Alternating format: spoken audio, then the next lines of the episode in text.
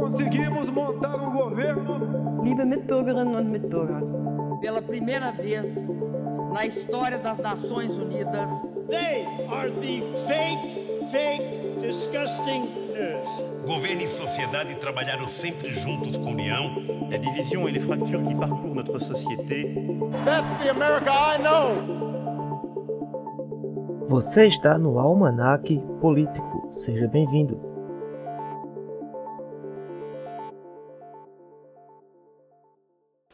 Olá pessoal, seja muito bem-vinda, seja bem-vindo. Está começando mais um podcast Almanac Político. Esse é o podcast número 49. Estamos chegando na casa cinquentenária. Eu sou Rívio Xavier Júnior e ao meu lado não, né? Que ele ainda está em casa com medo do coronavírus e ele com razão. Renan, como é que está as coisas por aí? Grande abraço.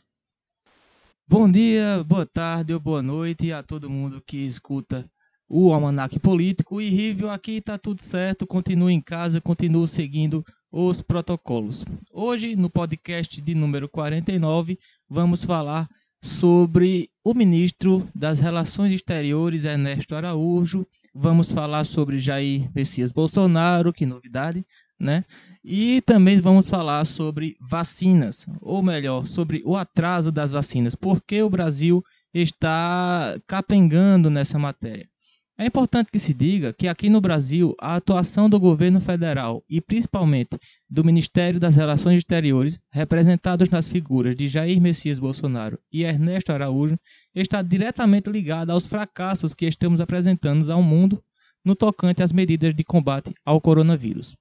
Não sem motivos, Bolsonaro está sendo chamado até de genocida por parte da população brasileira. O podcast de hoje está focado em mostrar ao público os motivos que levaram o Brasil ao colapso vírus, do, do coronavírus, bem como comparar atitudes diplomáticas do governo brasileiro com a diplomacia de outros países, mostrando números e dados científicos. Pois é, Rívio, o Almanac não vai contra a ciência, ao contrário do nosso atual ministro da Saúde, que vai de acordo com o Planalto. Quais dos ministros, meu amigo Renan, que você se refere? Porque foram tantos em um período tão curto de tempo que a gente fica até difícil de acompanhar o noticiário. Bem, é, o tema, é, mais precisamente desse podcast, a gente vai botar uma frase bem impactante, né? Porque é uma frase que eu tirei, na verdade, do embaixador do Brasil, é, da Argentina no Brasil, que ele deu uma entrevista ao jornal Clarim, que eu vi no, nesse domingo passado agora, que eu estava vendo, e ele bota um contexto bem forte, mas uma, uma frase bem impactante que me chamou a atenção, que é párea sanitária. O Brasil está virando uma párea sanitária. De párea mundial, né, agora para párea sanitária. E a gente é bom enfatizar o contexto que todos os líderes de todo o mundo, nesse período da pandemia do Covid, estiveram muito atentos a essas mudanças nos indicadores epidemiológicos e também os financeiros para garantir uma segurança sanitária e um suporte financeiro às nações. Por causa disso, países como Portugal, Reino Unido, Nova Zelândia, Vietnã é, e outros mais, né, na Europa, União Europeia e tudo mais, viveram um ano de alternância, de aperto e também de afrouxo em relação às medidas de isolamento no âmbito, âmbito nacional. Né? O resultado disso é que agora essas nações reabrem as suas atividades econômicas com possibilidade de recuperar os danos econômicos e sociais intensificados durante o período pior da crise. Ao contrário do Brasil, que está entrando agora no período pior da crise. Renan, como é que está se dando? Você viu que você fez uma pesquisa bem aprofundada aí sobre a questão do Brasil. Dá para tu fazer uma, um adendo melhor aqui para gente, para a gente entender, digamos assim, relembrar os causos do Brasil? Vamos lá, Rívio. Eu tento não, não ficar triste quando eu começo a falar do Brasil em relação ao Ministério das Relações Exteriores e em relação à política externa.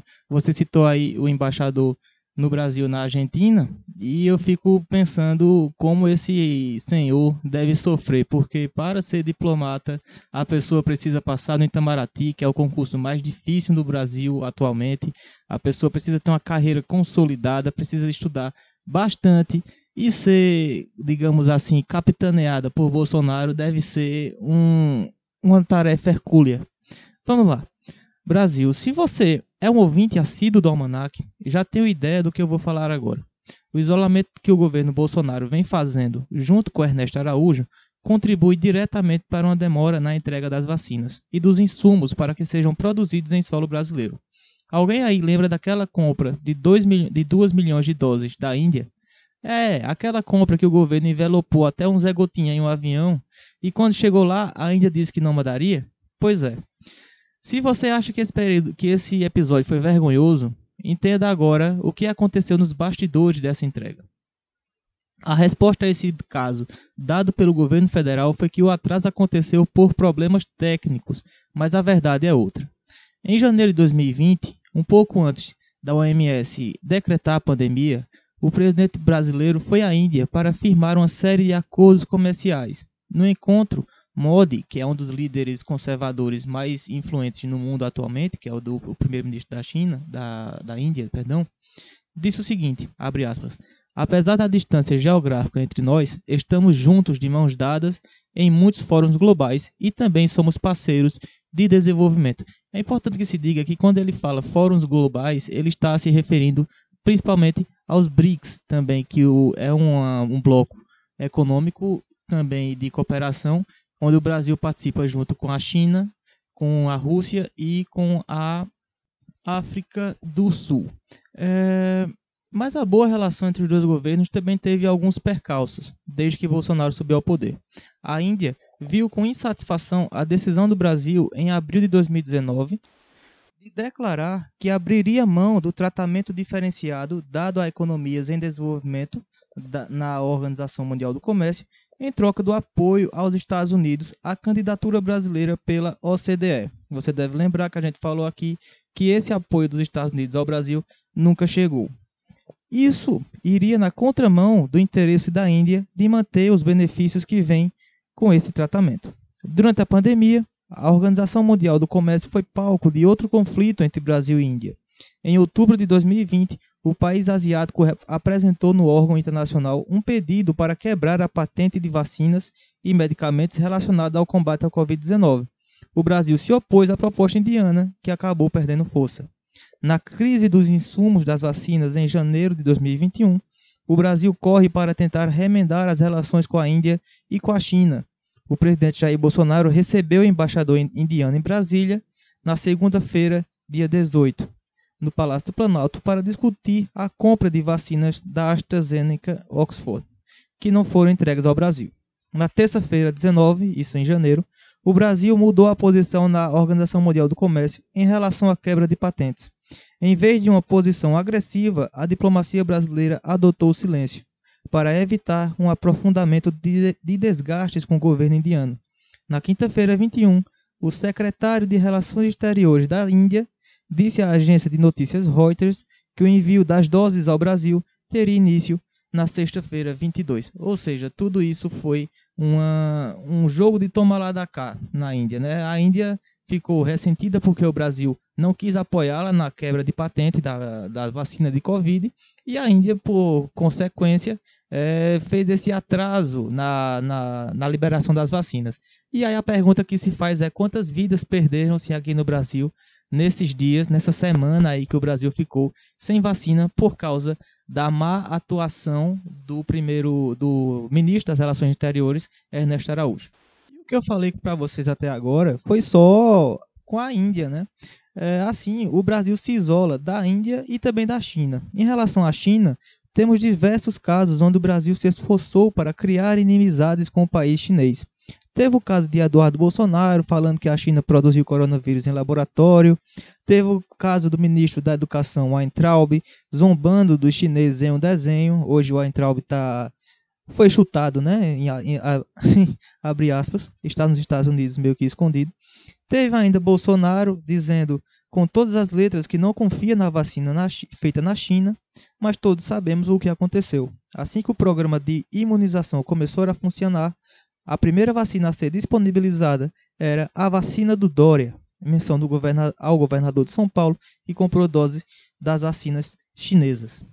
Portanto, Rívio, esses foram alguns pontos que podem nos mostrar a ineficácia do governo brasileiro, inclusive nessa semana, se eu não me engano, o Ministério Público pediu à, à AGU que interditasse o presidente Bolsonaro por, por crime de responsabilidade. Você pode falar, você como advogado pode falar mais sobre isso.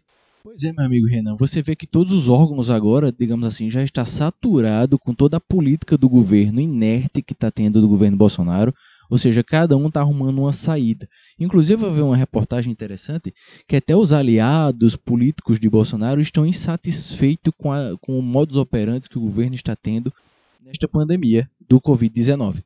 Inclusive, Rívio, nós, como somos viciados em informação, saiu hoje na matéria Jornal do Comércio, dizendo que aliados do centrão de Bolsonaro estão em alerta amarelo caminhando para o vermelho, segundo alguns senadores.